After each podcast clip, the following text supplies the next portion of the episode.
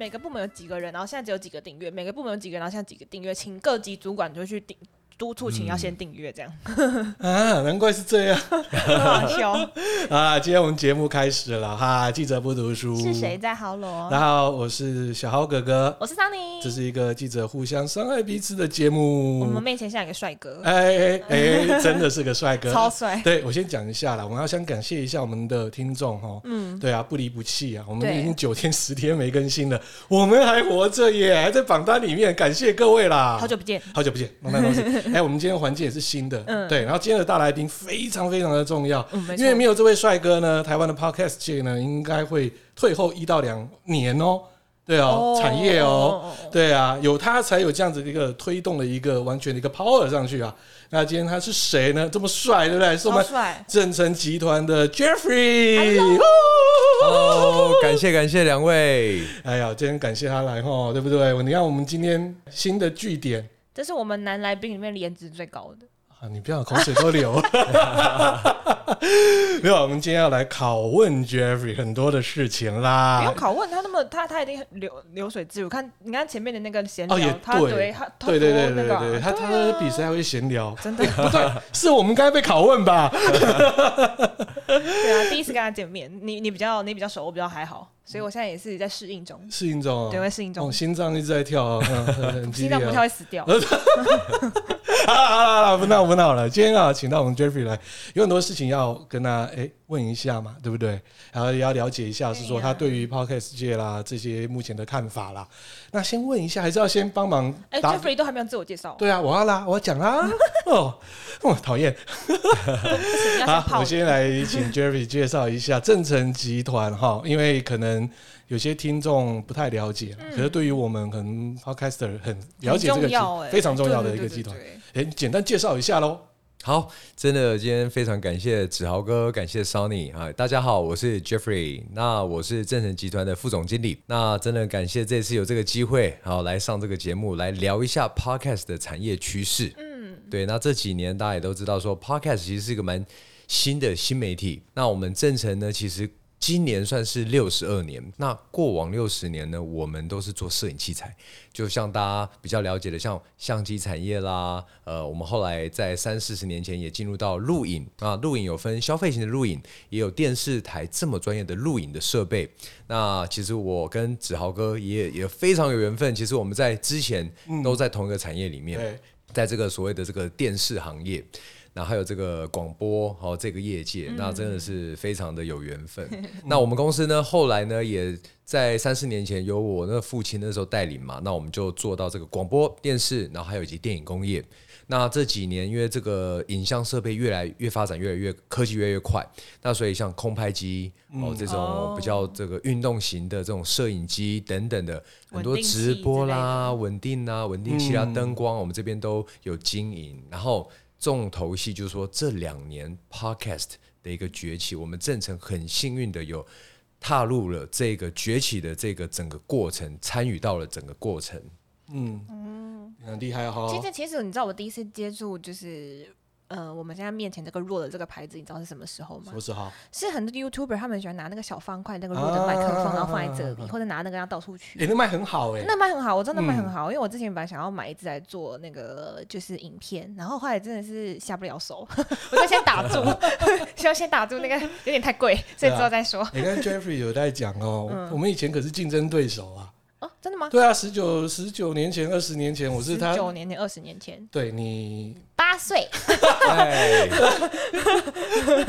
我们是在同一个产业，对，然后卖的东西是一样的。嗯，然后呢，我当初代理卖的产品，现在变成正成代理了。哇啊，输了，输了，没办法，那不是我输哦，是老板，那是我的老板输哦，不是我输哦。好吧，没关系的。对啊，所以啊，就是六十年嘛，对不对？那我们今天要问。一点比较特别的地方啊，我们知道你那时候是又到国外留学嘛？对，没错。康奈尔，我们那时候有聊到，那时候在海外的时候就有确定要去接公司吗？其实完全没有诶、欸。以前那个时候我算是小留学生嘛，嗯，是大概十二十三岁的时候去美国念书，那国中、高中，后来大学，那一路念到研究所，那康奈尔毕业以后，嗯、其实那个时候完全没有想到，就是说，哎、欸。家里面家族的企业要去经营，一点想法都没有。那个时候反而想说，哎，理工科背景毕业的啊，那是不是应该要去找这个，譬如说财经相关，或者说可能顾问型公司，或者说科技公司工作？那那个时候刚好因缘际会，诶，在美国实习了一段期间以后，回到台湾，诶，我就这个开始进入了这个。先实习也到回家里企业先去哎实习看一下这个环境，但后来我就去当兵。嗯，那当兵当完了以后呢，那时候刚好我记得是有个朋友，他就跟我说：“哎、嗯，Jeffrey，那个我知道你们好像是跟相机产业有相关。那他说他想买个相机，嗯，哦，那他请我帮他推荐。我说：哎，好，没问题啊。那我就开始帮他去，就是跟经销商啦，还有一些品牌啦，我做做了一些推荐。好，那给他。”然后也让他采购了，那我自己也就说，哎，单眼相机我也来玩看看。结果那个时候哦，因为其实我以前在美国没有说这么爱拍照，可是后来我用到那时候的单眼相机，一拍下去就觉得，哇，原来照片可以这么有层次，这么漂亮。所以从那时候我就有点变成自己喜欢上拍照，那我就常帮家里的，譬如说宠物啦，啊，那个家人啦、朋友啦出去啊玩的时候拍。然后就因缘机会，我就觉得那个时候，嗯，相机产业很有很有趣哦。嗯，那那时候家族的事业刚好也需要人手，也也需要拓展嘛。那那时候长辈就说：“哎，Jeffrey，这样来，你来你来公司哈，这个从这个业务哈开始跑，你也必须要经历，你要磨练一下。”那那个时候我印象很深刻，就去跑这个像博爱路哦，难搞哦，那条街难搞。对，博爱路的经销商。然后我记得那时候，哎，有些老板呢。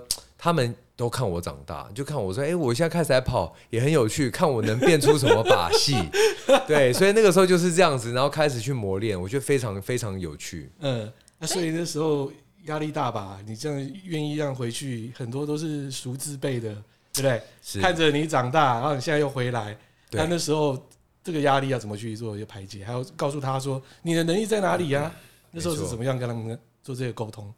我觉得那个时候刚好有一些资深的这个呃所谓的经理啦，或者说这个资深的团队在公司里面。那其实刚进去的时候，我是比较偏以学习的态度啊去去了解。但是那段期间刚好，我记得我印象中，其实人事上也有一些资深的团队，刚好有些是离开，有些是退休。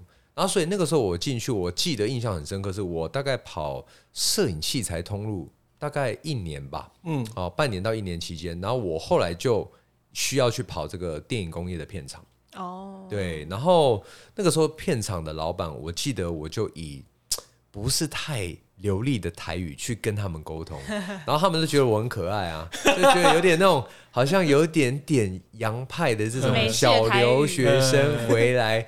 这么烂的台语来跟我做生意，他们觉得很好笑。可是他们，我觉得，因为他们就是，哎，觉得哎，年轻人哦，来跟我这边把诺这样子，好，给他个机会。然后后来我就觉得说，哎，很多的老板愿意给机会教我很多。那慢慢，哎，我的业绩也越做越不错。然后那个时候，我觉得我遇到很多贵人哦，对。刚开始跑的时候很会很怕嘛，因为毕竟等于也不是本科系的嘛，然后又要从零开始做。我跟你讲哦，那个行业像我刚开始跑的时候，那个真的超大的。我跟你讲，那些老板可不是很好搞的哦。对呀，这绝对不好搞。像悉尼南 悉尼那边有多很多卖 miss 的那些，哦，那个很可怕的。你做了一个下午，可能单没几个。有没有有没有什么就是让你印象深刻的这种？业务经验，像我，我其实很喜欢有一个，我想节目上提到应该也没问题，因为就像这个摄影器材街，哎，比如说永盛陈老板，哦，哇，这个摄影器材街应该最资深、最老的店家，呃，陈老板，每次去他店，哇，他都跟我分享非常多以前他们怎么打拼，但是我真的在从中学到非常多，然后他就教我很多。那另外一个，刚刚豪哥有讲到的，很多影视的老板真是影视大亨呐、啊。譬如是像阿龙片场哦。的林天龙董事长，还有这个贵哥哦贵董哇，他们一开始我那时候算是小毛头嘛，去片场拜访，那去拜访呢，其实也不是很懂。哦。他们那个时候的那个酷谁跟气势，气势哦很强，很强哦，气场非常强，对对对，讲错话是会被刁会被骂。对，那时候早期的时候我有去过他那边，我那时候真的是穿。拖鞋那种的大哥哦，对对，就是那个样子。酷谁？对对对对对对。然后我记得那时候给他报价，嗯，那个阿龙他就讲说：“我跟你讲，Jeffrey 怎么样怎么样做生意，就该我哇教了很多。”嗯，但是我觉得那段期间，他们每次我我就称之为苦口婆心这样跟我的指导啊，嗯，哎，我其实我觉得他们在提拔我，嗯，因为其实他哦时间那么忙，他要这么多事情要管。他如果他跟你讲这些事情，他算是在教你，不然他根本就不需要理你，就直接让你说啊，你回家了，对。啊，你不用来跟我谈这些事情了，你叫你父亲来或谁来就好了。因为那时候蛮感动的，因为那时候代理的产品没有像现在那么多嘛，对，所以等于说你还要更努力的去 push 他，没错，真的是这样了，所以那困难度很高。对，对他那时候比我那时候入行的困难度高，那时候全部都是近乎都是福茂在代理，嗯，所以那时候是一系列东西推出去的时候，哦，很多他就必须要用。对，所以就比较好推，所以我们完全能够了解说他那时候如果说，哎，他产品没有像现在那么丰富啦，对啊，哎，像正成现在的产品大约有多少样啊？哦，我们其实我那时候二零一零年在呃刚进呃就是家族企业工作的时候，我们在电影工业的产品线算是蛮全面的，因为那时候像那个 ARRI 的那个不管是摄影机、灯光啦那边，那我刚刚跟那些。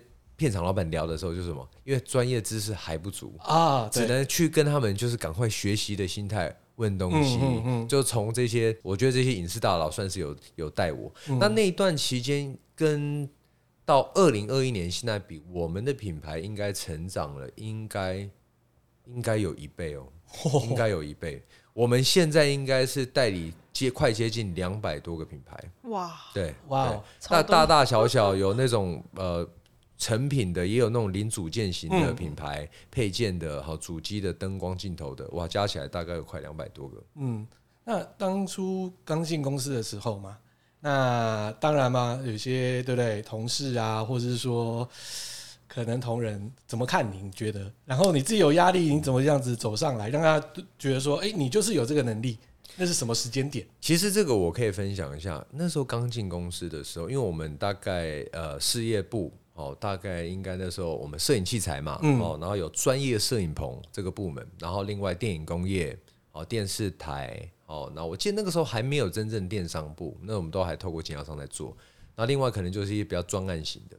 那那时候我刚进公司的时候，哦，我记得很多资深的这个团队，我自己揣摩啦，嗯、他们就觉得说，哎，我们就看看 Jeffrey，哎，好像蛮认真的。可是我觉得大家也在放用放大镜看，嗯。可是那段期间哈，我很印象深刻，就是为什么我当初会去跑片场的业务，是因为那时候哎，有刚好有人事的离职，哈，有需要有人手，我去替补。在那段期间，我学到非常多，因为我们那时候有呃非常资深的副总离开。那其实我刚进公司的时候，假设说这些非常资深的副总是在公司的话。那个时候我的日子觉得会比较好过，譬如说，可能副总他们说：“哎，来，Jeffrey，哈，跟着我，我带你哈认识客户，你跟着我这样做，哈，跟着我这样学，啊，这样做就对了。”好，那我后来认为，我进公司的时候，那时候是两个，第一个是资深副总离开公司，第二个是那时候摄影器材，二零一零年是应该是摄影器材相机最巅峰，嗯，但从那一年开始，开始每年每况愈下的时期，嗯，所以。我觉得在这十年期间，我后来就完全必须靠自己摸索，去跟譬如说片场老板、经销商老板打交道。当然有时候父亲会带，可是很多东西我要自己重新去拿捏。然后有时候要开拓一些新的订单或新的品牌，所以等于是说没有一些有点像导师级的人物在把手把手带，我反而自己练出一些功夫。因为我是觉得啦，以我有点类似，因为我我是公司算第四代嘛，可是我觉得有时候。你回到公司，有些这种长辈级的在带你，你很容易陷入于就是你什么都不会，你就变成说，反正在旁边看，有人做就好了啊，你就在里面跟着他，像个小跟班哦，然后反正哎，这个长辈他做什么，我们就跟着做，哎，可是你就会失去自己的中心思想。对，我觉得那段期间，哎，还好我自己有这样子去摸索，然后可能有时候也也会被客户有 challenge 有挑战啊，有刁难也都会有。哎，那时候我就就有经历过这样的，算是一个训练呐，嗯，我称之为训练。那我觉得很感恩。其实我觉得这个感觉跟 Jeffrey 就是他是留美也有关系，因为我觉得美国性的教育，它会很让所有的人都勇于去尝试去做自己想做的事情。可是以我们东方人的教育，他就会觉得好可怕，很怕去那边被洗脸或怎么样那种感觉。嗯、对，其实洗脸这个真的有些老板去之前，哎，有时候心里会觉得有点忐忑一下哦，还会想说，哦，今天可能去又不知道要聊什么，然后那个可能很难谈。嗯，可是我觉得。一定要经过这样的磨练，对，你才能称之为业务，越挫越勇，对，没错，没错，没错。那你觉得那时间点，嗯，家里这家族企业嘛，那给你的空间够大吗？一开始其实没有那么多，一开始那时候我是学习就很基本的啊，跑客户哦，那报价、报价单哦，这个所谓的这个日报表，然后收账。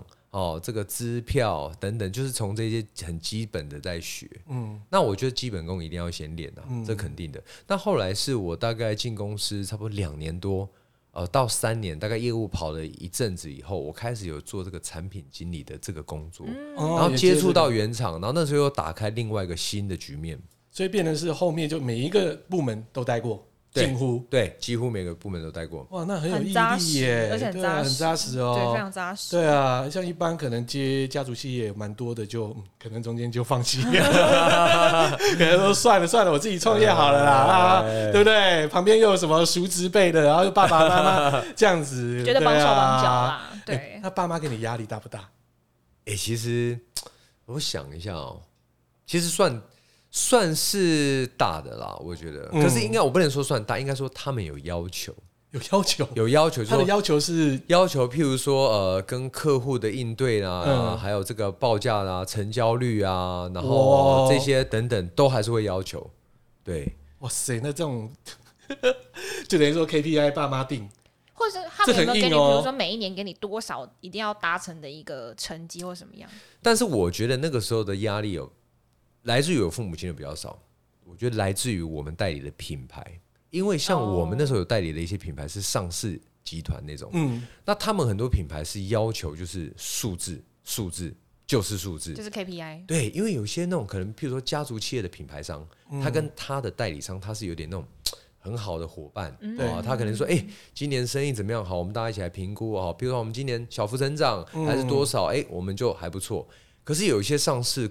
上市的这种品牌，他们的这个区域经理人都非常要求数字，因为他可能被聘去那边做个一年两年，他可能要再跳槽，他可能要再升迁，对，他一定还是要拿他的数字，所以他就是数字一定要做到啊。所以我记得那时候有几个品牌，哇，那个压力真的是非常大，就是把你压到真是喘不过气来的那种等级。我觉得那时候我遇到最大压力在那边。哦，对，而且我觉得说，因为是家族企业嘛，你会觉得对自己有一种使命感。嗯，他觉得要你把它做好，那你会觉得说，哇，这个家族企业现在这个品牌我在负责，他威胁你说，你一定要进这么多货，不然，诶，他可能利润可能没给你那么好，代理权会不会有任何的变动等等的，哇，这个是你要自己要拿捏，因为你进的多货。对，你就变库存呢？变库存啊？对啊，啊，所以那时候有时候会变成两难哦。我面对我自己公司内部经营团队，比如说父母亲，比如说原厂他压货，可是我自己也慢慢在做决定。我说好，那我进。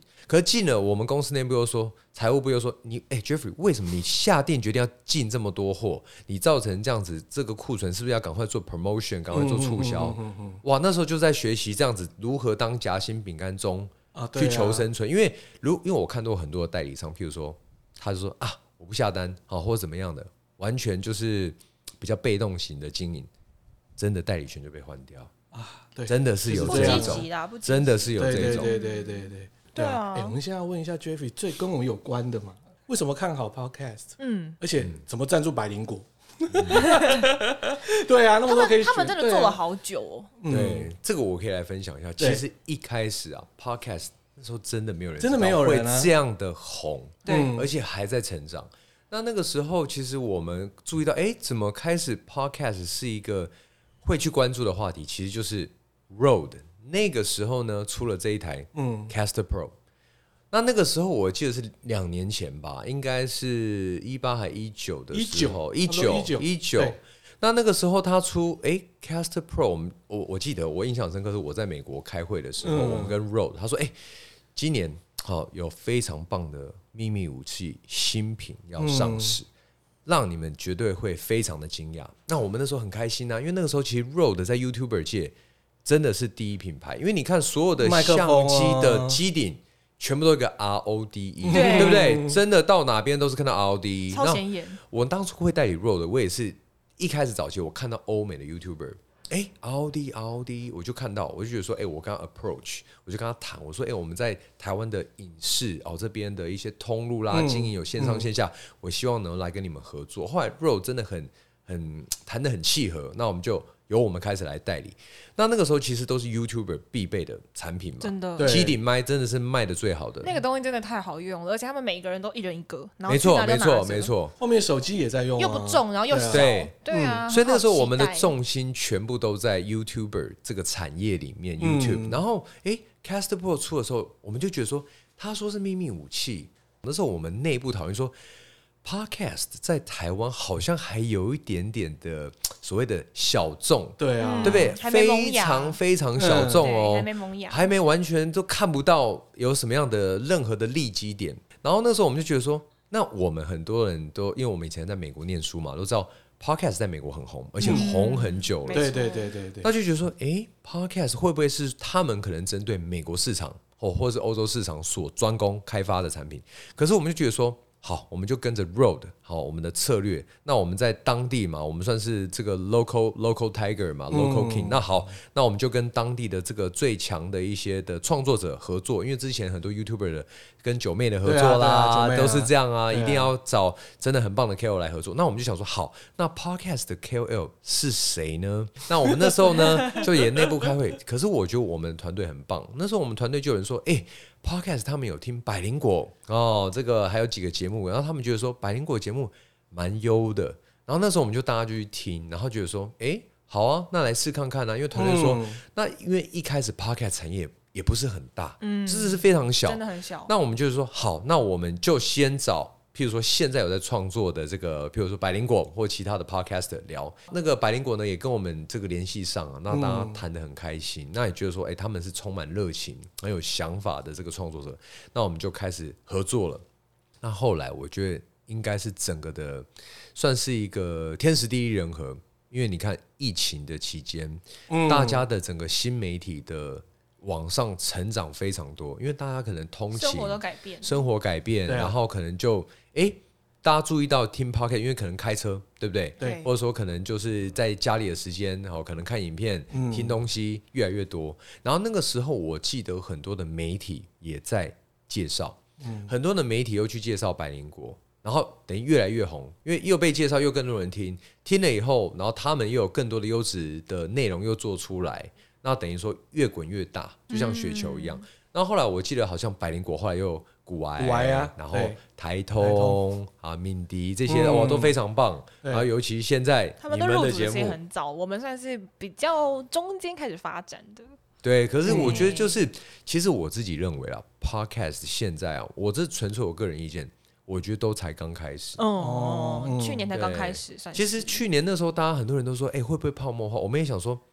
对啊，因为其实台湾有很多的爆红的东西，像之前蛋挞有没有？嗯、就一段时间 啊，这个泡沫，我我们那时候的认为是，我们觉得它应该不会泡沫，可能也许可能。会不会说缓慢一点？我觉得这很有可能嘛，很正常，没人说得准。嗯、但是那时候我们就想说，哎，反正趁现在在爆炸性成长的时候，我们好好来跟所有的 KOL 合作。嗯，那所以那时候百灵果的合作的这个成非常成功。那因为他们创作优质节目，那很多人听了他们节目也有兴趣再去创作。对，然后我们正成因为跟他们的合作，又认识更多 Podcaster。就交了很多新朋友，嗯，那我，我之前也也跟豪哥有聊过，我们跟很多 podcaster KOL 就很像朋友的关系，大家就聊得很开心，就像哎，我这次很高兴认识你们，因为我觉得在创作的这个路上，大家都是真的好伙伴啊，对，要一起共同来推广这个整个媒体产业，这很重要。嗯，那问比较直接一点，经过这样子赞助之下，你们去年整体在 podcast 这方面的硬体器材的成长大约多少？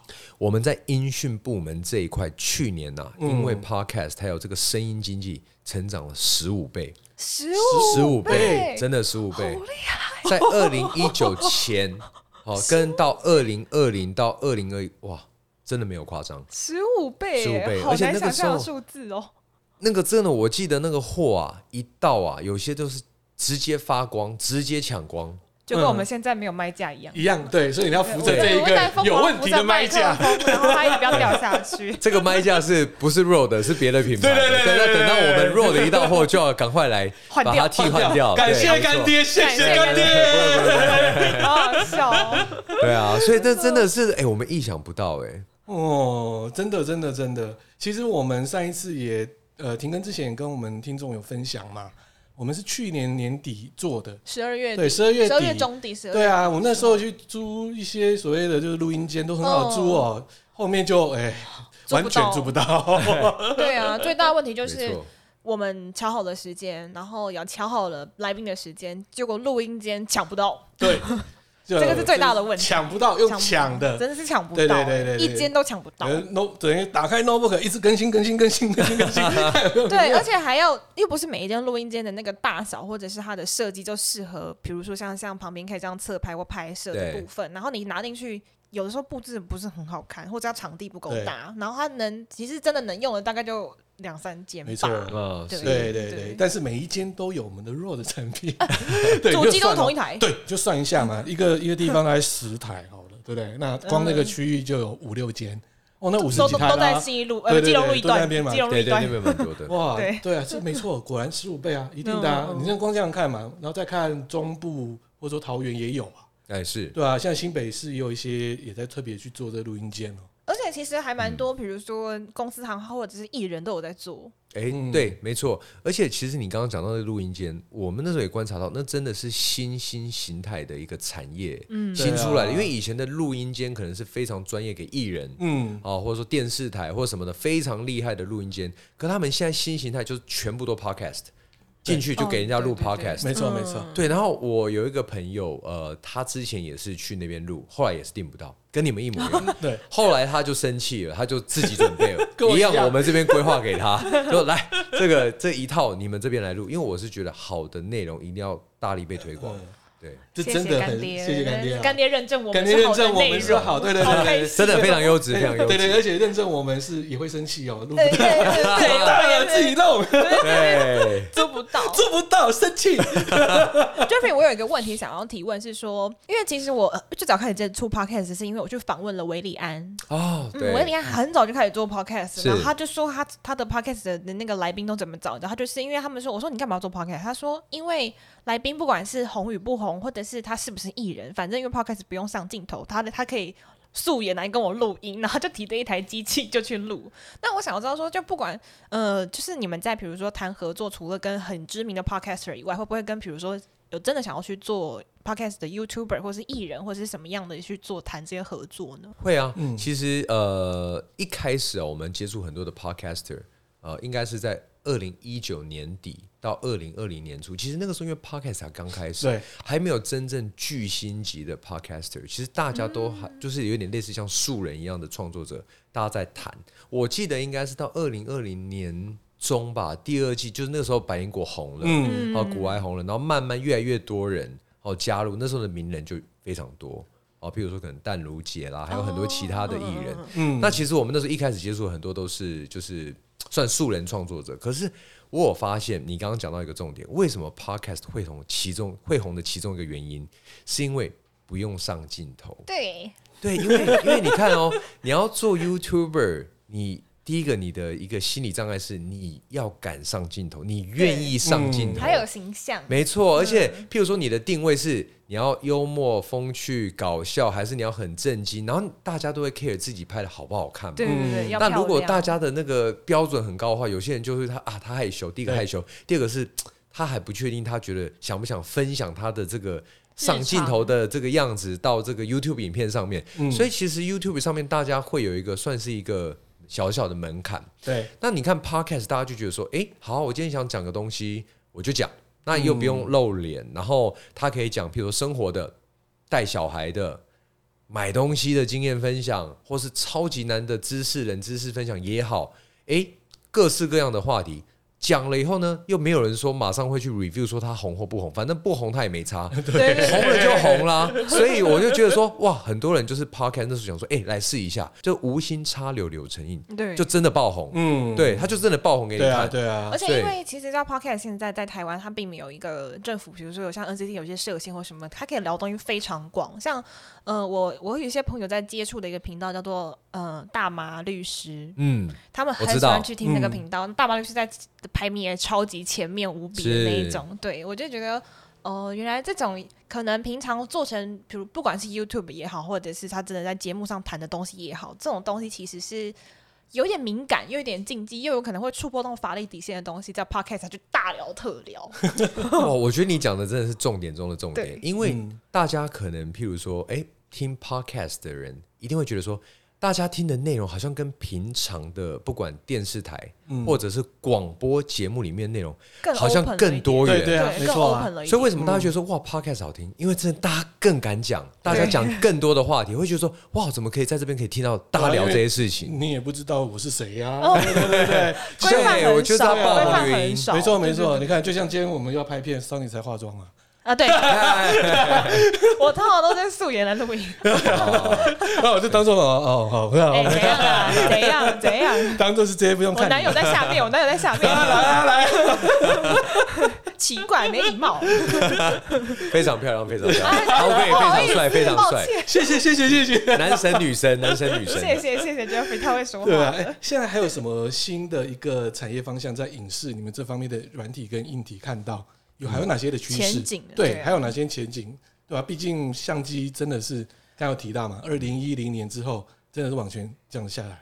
其实对啊，相机以前就是说纯粹啊，比如说早期是卖给拍照人，可是现在其实真正的很多的 TA 变成是 YouTuber，嗯，对不对？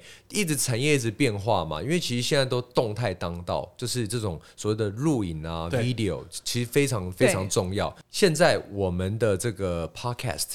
它的一个新趋势，其实你看到前阵子 Clubhouse，嗯，我想 Clubhouse 也是一个爆红，对，短短期间马上爆炸性成长。那我觉得 Clubhouse 它是也是一种声音的应用，嗯，那其实呃 Clubhouse 里面呢，很多人都是用手机，但其实很多的 Podcast 跟我们分享，他们也都是用像录这个 Podcast 的设备，然后再上去 Clubhouse 聊。有没有试过？那我很多的朋友。甚至 Podcaster 他们问我说：“诶，Clubhouse 会不会取代这个 Podcast？” 那我那时候的认为，我是觉得不会，因为我觉得哈，譬如说 Clubhouse，它是有点像虚拟线上的大聊天会嘛。对。但是就像以前好像譬如说一个呃 conference，譬如说一个大的会议，啊，有个譬如说呃主持人哦，来宾嘉宾坐在台上，然后。讲完以后会 Q 下面 Q&A 嘛？嗯、你把那个场子想象把它变成虚拟版，嗯，哦，在这个 Clubhouse 上面聊。可是像我们看到，譬如说很多 Clubhouse 的也非常精彩啊，创业家、名人，然后分享很多很棒的主题。那我认为它不会取代掉 Podcast 原因，我认为他们是相辅相成。因为譬如说，我今天觉得哦。子豪哥，你在这个 Clubhouse 上面聊这个呃媒体产业聊得好精彩，我真的觉得听你的节目好棒。可是毕竟你一整天你还是要休息嘛，你你 Clubhouse 还是要有下线的时候，对不对？可是我很喜欢听你的节目，我就觉得哇，那我要去 follow 你的 Podcast，因为可能你的 Podcast 里面就是。你所消化过、已经整理好、很完整，而且带有你观点的整个的一个内容，在 Podcast 上架。嗯、没错。那 Clubhouse 就是直接与你的那种好像对话，可以直接跟你就是临时差的那种。哎，我现在跟你在 live 的在聊天，嗯、我觉得它两个的魅力不一样。所以我觉得，认我认为啦，它顶多只是说吃掉创作者会选择说，我要在 Podcast 创作 Podcast 的时间，还是在 Clubhouse 上面聊天。但是我认为对于听众来说，两个都会想听，嗯，对。但我们自己觉得它下降的速度太快了，是对，最近就有下降啊，因为下降太多，没错，因为大家会，我我是不是可能是会有点累或疲乏？一定确定。其实我们是觉得浪费时间，浪费时间，它太浪费时间。他开始啊，很疯啊，对啊，我一开始有点疯，我一开始会听一个早一个晚上，然后听到早上六七点的那一种。哇，你很强哎、欸！因为他跟那个李亚伦很熟，他就那边上面跟他聊聊聊聊聊到六七点。我说神经病，不上班？有，我有上班，我有上班啊，我是有上班，只是我睡很很少的时间，然后去上班，然后我就被楼下那位骂了。然后对，然后因为我我会默默不然在 podcast 里面讲说，哎、欸，我昨天听到凌晨五点，他就傻眼。哇，哎、欸，那很厉害。对，然后可是后来我默默发现，他们的内容越来越没有营养的时候，然后甚至是。嗯，我觉得本来很有一些热情或初衷的那些东西开始消失的时候，我就不会想上去听。而且他们其实一开始在 Clubhouse 开始走红的时候，就有人在讨论，就是说 Clubhouse 会不会去呃吸收掉 Podcast 的市场这件事情，嗯，还有它的比如说获利模式这些东西。但我们都觉得太不稳定了，而且因为它审核的标准太高，它现在目前只有 Apple Apple 的用户可以用，它其实过滤掉太多东西了。你说要获利吗？其实我也觉得蛮困难的。因为其实我觉得，你看，想要如果一个主持人在上面，而且你不是要尬聊的话，嗯、你就是真的很有内容的聊，而且聊得又幽默风趣，又可以控场，然后还你可以每不间断的，可能每一天连续的开场子，然后每一个话题你都有新的东西 input 给大家哦，嗯、提供给大家，哎，那很难，很难，很难，很难呢，很累，很累。哦，很累啊，对啊，对啊，而且人只有二十四小时，嗯，是，你要听众要再花一个时间再听你。这也是一个很大的问题。所以说，对我虽然说我初期发现蛮多，比如说 First Story 的一些创办者、Co-founder，或者是他们一些嗯、呃，像 KKBox 的一些 founder，他们都在上面一些找人才或者聊一些相关的话题。但我我发现他们超快就不见了。哦，我我有听过一个论点是说，他们会这样子，譬如说他主攻 Podcast。然后他偶尔跟粉丝见面会的时候用 Clubhouse，对对对对，对，没错。譬如说你们这个对啊，记者不读书的这个节目，嗯对不对？然后办个粉丝见面会，但是 Clubhouse 聊，对，在线上跟大家提问。这我们之前也聊过的，其实这只是延伸对于我们这一部分的创作者啦的一个多的了解，多的一个了解声量的东西。但是实际上对于一般的听众来讲，基本上那是。不是他的一个舞台啦，对对对，没错。等于说你还要那边举手，那才对啊。而且你光要加入那个平台就很困难的。他我觉得他审核基准太高了。对啊，对，因为他毕竟有点饥饿行销吗？是吗？其实也不是，应该说，因为他本身的那个东西的立足点就是属于是一个会议线上会议用的，所以它本来就不是拿来跟大家闲聊用的。OK，对，嗯，功能的问题，功能问题啦，功能的问题。哎，这边有一个问题哦，对，我们哎，我们今天离。聊了破表的时间了，哎，分两集啊，分两集嘛，对不对？那我们等下第二集另外聊的不同，这样既然都这样了嘛，我们今天对不对？上集就专门聊 podcast，对，反正我们今反正我们这一次都已经在我 我们新的工作室了嘛，爱讲多少就讲多少，对，没错没错。然后这这有个问题来问哦，就是说，呃，目前我们大家也知道嘛，台湾不管是在声音市场，或者是说在影像市场硬体的部分嘛，啊，毕竟跟国外来讲，市场的量当然没那么大。那价格的部分呢，当然是台湾会比较贵嘛，以你们代理商这样角度嘛，那又有水货的问题，那你现在怎么看这样子市场？OK，这个我很有一些想分享的，还有一些感触，想来跟大家听众哦来聊一下。